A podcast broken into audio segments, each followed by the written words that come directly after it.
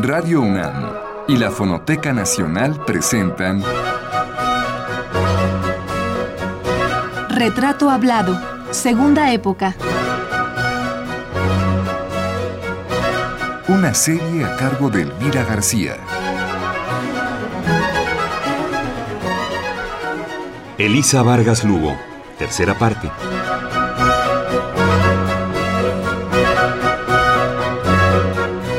En esta tercera emisión dedicada a la doctora en Historia de Arte Elisa Vargas Lugo, nos adentraremos un poco más en algunas de sus investigaciones. La semana pasada cerramos nuestro capítulo refiriéndonos a la importancia toral que la ciudad de Tasco y el templo de Santa Prisca han jugado en la vida de nuestro personaje. La doctora nos contaba que desde niña frecuentó esa pequeña ciudad. Con el tiempo se fue interesando en la historia de ese pueblo y sobre todo en la magnificencia de Santa Prisca. Cuando ya estudiaba la carrera de historia y posteriormente se especializó en arte virreinal, Santa Prisca se tornó en objeto de su estudio. Posteriormente, se ocupó de su rescate y restauración. Producto de esos años de investigación es el volumen La Iglesia de Santa Prisca de Tasco, que publicó la UNAM a través del Instituto de Investigaciones Estéticas en 1974. La contraportada del libro contiene un texto del historiador Antonio Acevedo Escobedo que dice así. Profundamente arraigada en el amor a Taxco, la autora lo ha transferido a la elaboración de este libro. Durante largas horas de estudio in situ, investigando, anotando, haciendo dibujos y esquemas, pudo componer tan admirable interpretación histórica, iconográfica y crítica. Es originalísimo su enfoque sobre la apreciación de nuestros monumentos de arte religioso colonial en el caso de la iglesia de Santa Prisca, son patentes la lucidez y abundancia de testimonios para situar el momento y su valor estético dentro del barroco mexicano del siglo XVIII. En aleccionadores close-ups gráficos, asistida de plena autoridad enjuiciadora, nos va mostrando y explorando las bellezas interiores y externas del templo. También fundamenta la importancia de aquella parroquia en el marco del barroco mundial, más allá de nuestro ambiente. Pero no solo la arquitectura colonial ha capturado la atención de doña Elisa Vargas Lugo, también la pintura novohispana ha merecido su tiempo, paciencia y meticulosidad. Gracias a esas virtudes, la investigadora pudo adentrarse durante más de nueve años en la obra y la vida del pintor Juan Correa, contemporáneo de Cristóbal de Villalpando.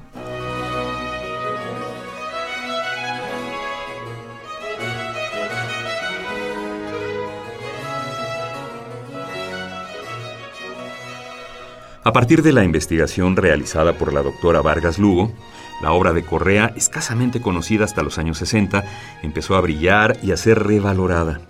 Hasta hoy, los resultados de esas pesquisas han dado como fruto la monumental obra Juan Correa, su vida y su obra, contenida en tres volúmenes y el número cuatro por aparecer. Juan Correa fue un pintor nacido en México alrededor del año 1674 y fallecido en Guatemala probablemente en el año de 1740. Los estudiosos sitúan su producción entre lo mejor del arte virreinal. Sus obras se encuentran en España, Guatemala y sobre todo en nuestro país. Con el trabajo exhaustivo de doña Elisa ha sido posible lograr otros hallazgos en países de Europa y estados de México. Algunas de las obras más conocidas de Juan Correa son Escenas de la vida de San Francisco, que está en el Templo de San Diego, en Aguascalientes. En la Ciudad de México pueden admirarse escenas de la vida de la Virgen María, en la Capilla del Rosario de Azcapotzalco. Desde luego, en la Catedral Metropolitana hay al menos dos cuadros de Correa, y existen otros en los templos de la Soledad y la Purísima.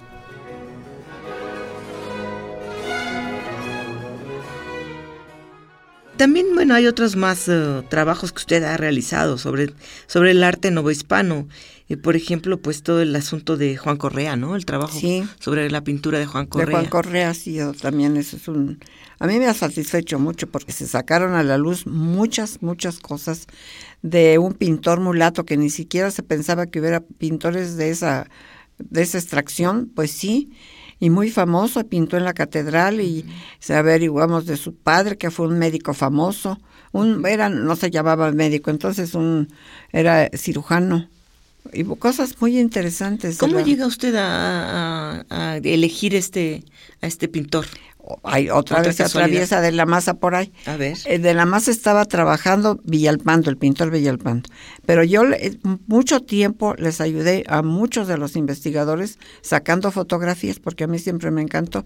Y cuando yo llegué a, estudiar, a, trabajar allí, don Manuel Toussaint me dijo, encárgate de catalogar las fotografías que tenemos. Entonces siempre estuve ligada a la fotografía y a la fototeca que hoy tenemos. Y yendo con de la masa a Escaposalco, me dijo, mira, ya terminaste aquí, ahora vete al otro retablo que de, Villalpando que está allá. Yo fui y le dije, fíjate que ese no es de Villalpando. Ese está firmado Juan Correa. No, que... Dice, él también se quedó, dijo, pero qué parecidos son. Ah, pero habría que estudiar esto. Entonces a mí dije, yo voy a estudiar Juan Correa. ¿Nadie sabía de Juan Correa? no, todavía nadie se fijaba mucho en Juan Correa. Sí, sí se sabía, pero no se conocían todas sus obras. Entonces yo dije, pues ese es un tema que hay que estudiar para ver dónde está la diferencia plástica entre estos dos, porque se, ahorita se pueden, y sí se podían confundir, muy parecidos, y es que hay un momento en que sí fueron semejantes y después Villalpando llegó a, alturas muy distintas y mejores que las de Correa. ¿Fueron contemporáneos? Fueron contemporáneos. Ajá. Y había una corriente, digamos, de, pintura. Sí. parecida, ¿no? Sí, similar, porque era, era, era la moda del momento que todo entran juntos. Y inclusive Correa trató en un momento de imitar un poco a Villalpando ya al final de los años de su vida. Pero los dos tienen obras muy importantes, eso sí. ¿Se sorprendió usted con, con lo que fue encontrando de, de Juan Correa? Pues no me dio tiempo de, porque es tanto, tanto que eh, también la cantidad abruma y, y, en esa cantidad son ahorita como 400 obras registradas. Yo creo que no hay ningún otro pintor colonial que llegue a ese registro, pero es que tampoco se han dedicado tantos años. Yo formé un equipo porque dije yo sola no puedo. Sí, claro. Usted Entonces, un libro, un después hay un libro interdisciplinario, me parece. Sí, sí, sí. Y en ese, en, con eso entonces sí, dedicándose eh, éramos seis o siete personas, pues logramos sacar. Bueno, recorrimos el país y encontramos cantidad de correas, carreras en Europa, en España.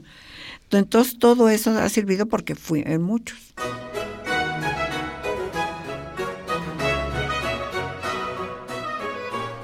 A propósito del seguimiento a la obra de Correa por parte de Vargas Lugo, la investigadora Juana María Gutiérrez, recientemente fallecida, escribió un texto que leyó en el homenaje a la doctora por sus 50 años en la docencia.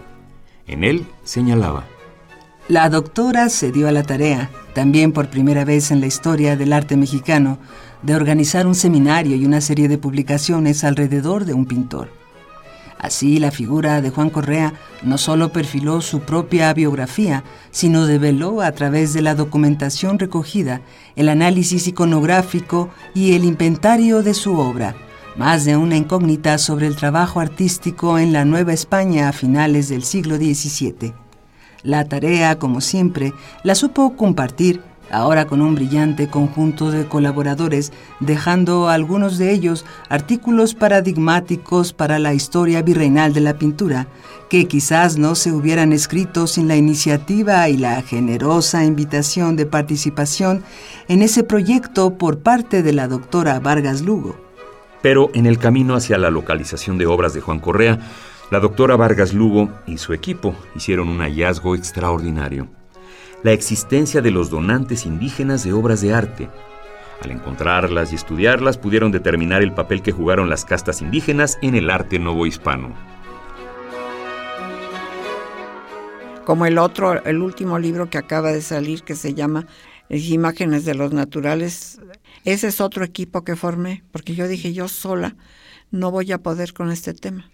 Pero a mí me parece que el interés de este último es que se muestra una clase social indígena que tenía una función importante en la sociedad en el siglo XVII, con títulos de nobleza y con riqueza material y, con, y mandan a hacer retablos y ellos están retratados como donantes de esos retablos. Esa, esa clase social no se, no estaba, no se había localizado ni se había este, podido visualizar como fue y claro que todavía queda mucho por hacer. ¿Pero que, eran indígenas? Claro, la sociedad indígena. Yo me, lo que me llamó la atención fue un día que encontré un cuadro con una donante indígena, preciosa niña, alajada. Dije, no, pues esto tiene que haber más, más donantes indígenas. Y a buscar donantes indígenas por el país y encontramos muchos. Fue un tema precioso. Yo creo que todos los que trabajamos en, en este libro que publicó Banamex, que quedó precioso, estamos muy satisfechos. ¿Cómo es esto de los donantes indígenas? Explíquenos. Lo que pasa es que la gente en la época colonial estaba acostumbradísima a donar siempre, bueno, desde que existe la iglesia y el mundo se da, se donan cosas a la iglesia o a Dios. ¿El diezmo famoso o qué? El diezmo y antes no, pues ofrendas, misas que se pagaban, regalos, objetos de plata, de oro para el servicio. Siempre ha habido donantes, siempre se ha donado a la iglesia. Pero este, esto resulta que cuando una gente mandaba pintar un cuadro muy bonito. Al pie de la pintura se colocaba, no siempre, pero se colocaba, se podía la figura de un donante. Podía ser un niño de la familia o podía ser el donante, el, la persona que pagaba el cuadro se retrataba allí. Eso siempre existió en la pintura europea también, de la pintura española desde luego, pero en México también había en la pintura donantes criollos pero yo me encontré una donante indígena que no se había conocido. Y entonces buscamos más y encontramos preciosidades y donantes de retablos enteros, y ahí están retratados en los retablos. la pintura está colocada allí, parejas. ¿Y cómo identificó que era una donante indígena? Por el tipo físico. Es una las facciones, el, el huipil, la ropa indígena. No, eso sí es fácil de identificarlos porque llevan sus ropas indígenas. ¿Y entonces cuántos cuadros de donantes indígenas encontró? Pues ahorita no me acuerdo exactamente el número, publicamos, no publicamos todos y todavía siguen apareciendo, pero yo creo que se publican unos 20, pero hay más. Y el otro día me encontré en Tejupan, en Santiago Tejupan, un órgano, ya sabe que en Oaxaca se construyen muchos órganos, un órgano con su, su pareja de indígena que donó el, el, el, órgano. Ese ya no salió publicado porque ya el libro ya estaba impreso.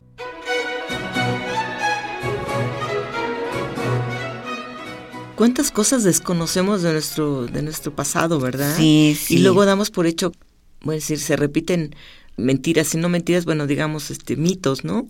De que los indígenas siempre fueron pobres no. a, la llegada de los españoles. Hubo una clase social importante y además con títulos de nobleza que les dieron desde el siglo XVI. Una de las pinturas que está en Zacatlamanco, en Santa Anita, está el, es de 1816, si no me equivoco, ya casi ya la independencia, pues todavía está ahí un niño noble como donante, un niño noble indígena como donante en el siglo XIX. Ya ahí se acabó, y yo creo que es el, más reciente que y todavía no conozco todos los que hay por ahí. Yo quisiera seguir viajando más todavía porque hay más cosas.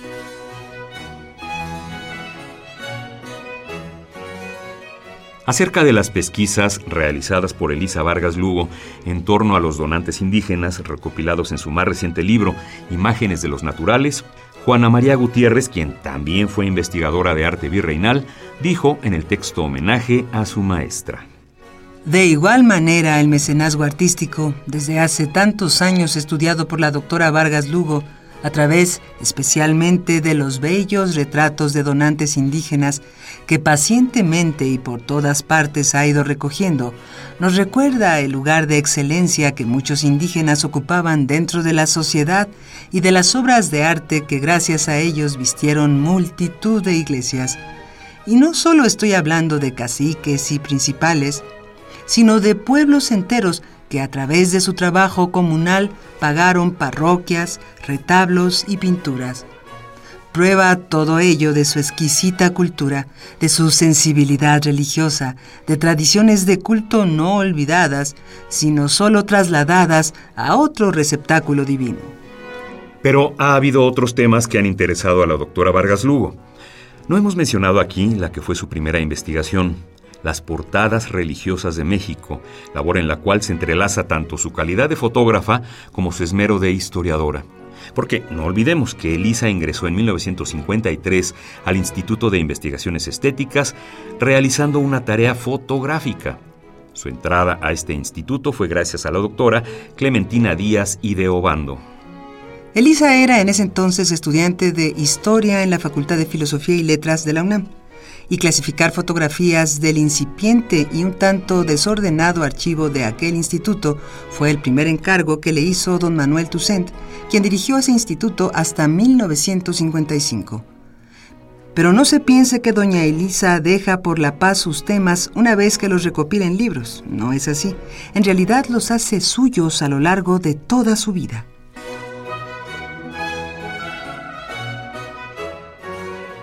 Por lo que veo, usted se ha dedicado, o sea, cada, de, cada uno de estos temas de los que hemos hablado, le, le llevan buena parte de su vida, ¿no? Años. No es, de dos años ni nada. No, este último seis, seis años. Y el de Correa todavía me falta un, estoy terminando el último tomo, muchos años. ¿Cuántos le dedicó a Correa? Uy, ya tengo de muchos. Luego lo que pasa es que un momento que por razones no académicas no se publicó pronto uno del tomo que seguía y no.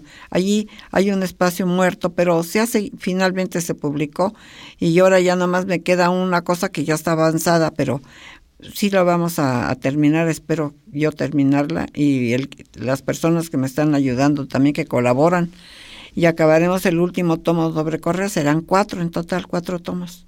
Pero sí también ocho años, nueve años, porque además, la verdad, lo empezamos a hacer sacando eh, este recursos de debajo de las piedras. Ya más adelante hubo el apoyo de la UNAM, pero lo empezamos nosotros los, los investigadores. Que, ajá, el, el, su trabajo o el trabajo del investigador, del historiador de arte, pues nunca termina con un personaje. Digo, el personaje recorre la vida de ustedes. Sí. Y sigue, y sigue presente. Sigue. Nunca, nunca, nunca se, se agota el tema, pues. No, yo creo que no se agota el tema. Yo creo que ningún historiador del arte, bueno, tam, quizá los otros historiadores tampoco. Uh -huh. se mueren habiendo terminado. Siempre se quedan muchas cosas uh -huh, pendientes por uh -huh, hacer.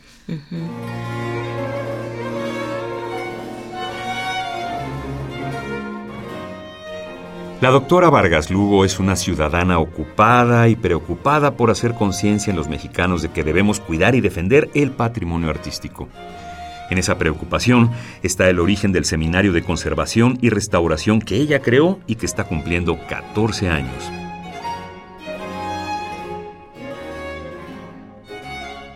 Bueno, usted también ha trabajado mucho las otras, este, muchas portadas Ah, de, las de, de iglesias, ¿no? Sí, pues es parte de las, esa fue mi tesis de maestría. Uh -huh. Sí, son temas que vamos llevando a lo largo de la vida. Y tampoco cree que ese tema se haya cerrado. Hizo no, un libro, ¿no? ¿no? Sobre... Ese hay una, un libro, pero no, no se ha cerrado ni de chiste. ¿Qué pasa en nuestro país? Porque, a ver, hay tanto, tanta riqueza, ¿verdad? Que por, por catalogar, por, por este, rescatar, y, y, no y quizás poca gente para hacerlo, ¿no?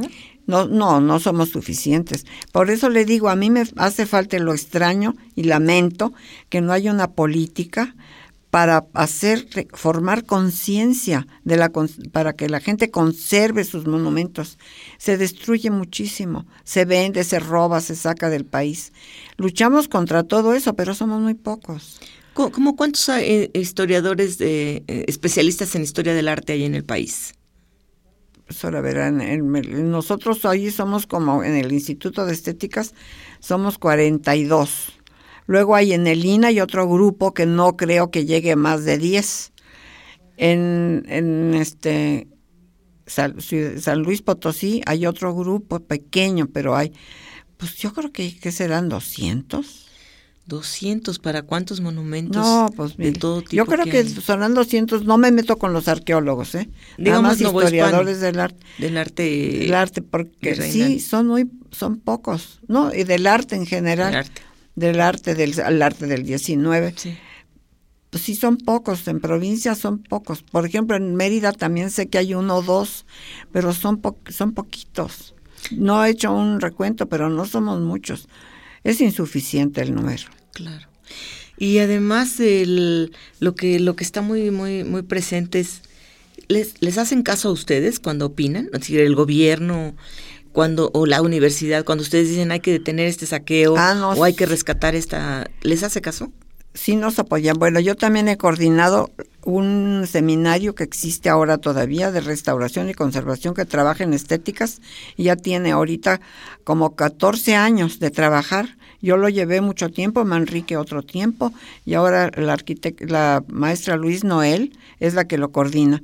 Y cada vez que hay algo, ese seminario se mueve, se publican cosas, se habla por radio, este, por internet y hemos logrado cosas, no todo lo que quisiéramos. Logrado que rescatar o rescatar, avisar, poner y evitar que se haga algún atropello, pero no siempre. Por ejemplo, la ciudad de Morelia, luchamos mucho por la limpieza de Morelia y sí se logró porque estaba también el este González Manuel González Galván que era de Morelia y él dio la lucha mayor, pero todos le ayudamos con cartas y cosas y finalmente quitaron los todos los ambulantes de los portales de Morelia, es de la ciudad preciosa. Pero por ejemplo, no se logró quitar del precioso colegio que se llama ahora Clavijero, que fue hecho por los jesuitas, una, donde una, hay una escalera con una cúpula preciosa, no se lograron quitar unos este, murales que realmente desentonan totalmente de arte contemporáneo, que mejor no digo el pintor, pero fue horrible y no se ha podido quitar eso. Se ha dañado el conjunto, la atmósfera de esa arquitectura de primerísima calidad con una pintura mural horrenda. Que no viene al caso. No viene un, al caso. Y hay que eso sí, ahí no hemos logrado. Entonces sí, sí han tenido logros importantes por lo que me está diciendo. Sí, tienen sí, a cierta veces fuerza. sí, sí, a veces A sí, veces. no, no, no tenemos la fuerza que quisiéramos. ¿Para qué nos engañamos? Claro. Pero sí hemos logrado algo. Y sí, el INA responde y el INA nos ayuda, pero el INA no puede con todo tampoco. Claro. Es el pueblo el que tiene que luchar por sus cosas. Finalmente, en el arte colonial fue la sociedad colonial la que construyó las catedrales, los conventos, los retablos, las pinturas. Fue la sociedad, pero estaba involucrada anímicamente y ahora no. Entonces es también otra época y es un poco difícil que la gente se sienta hasta cierto punto inclinada a cuidar las pinturas y que mandar a arreglar los retablos y eso. Eso ya ya no existe. Lo siente como ajeno, ¿no? La gente... Lo siente que qué bonito y todo, pero esa es obligación del gobierno. El gobierno es el que tiene que limpiar. Pues, y no, el gobierno no puede con todo, pues es imposible.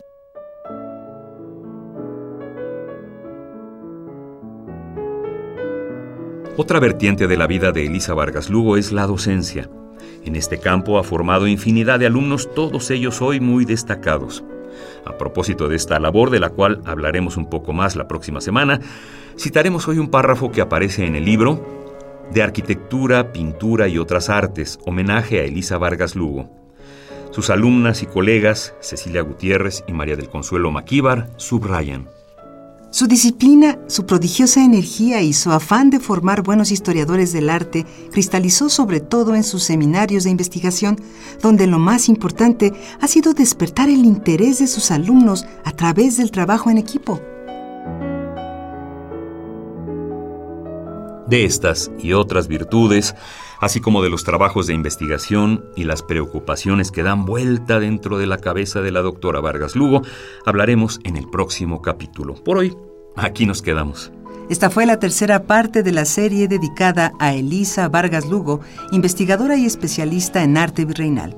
Le invitamos a escuchar la cuarta y última el próximo lunes en punto de las seis de la tarde. Hasta entonces.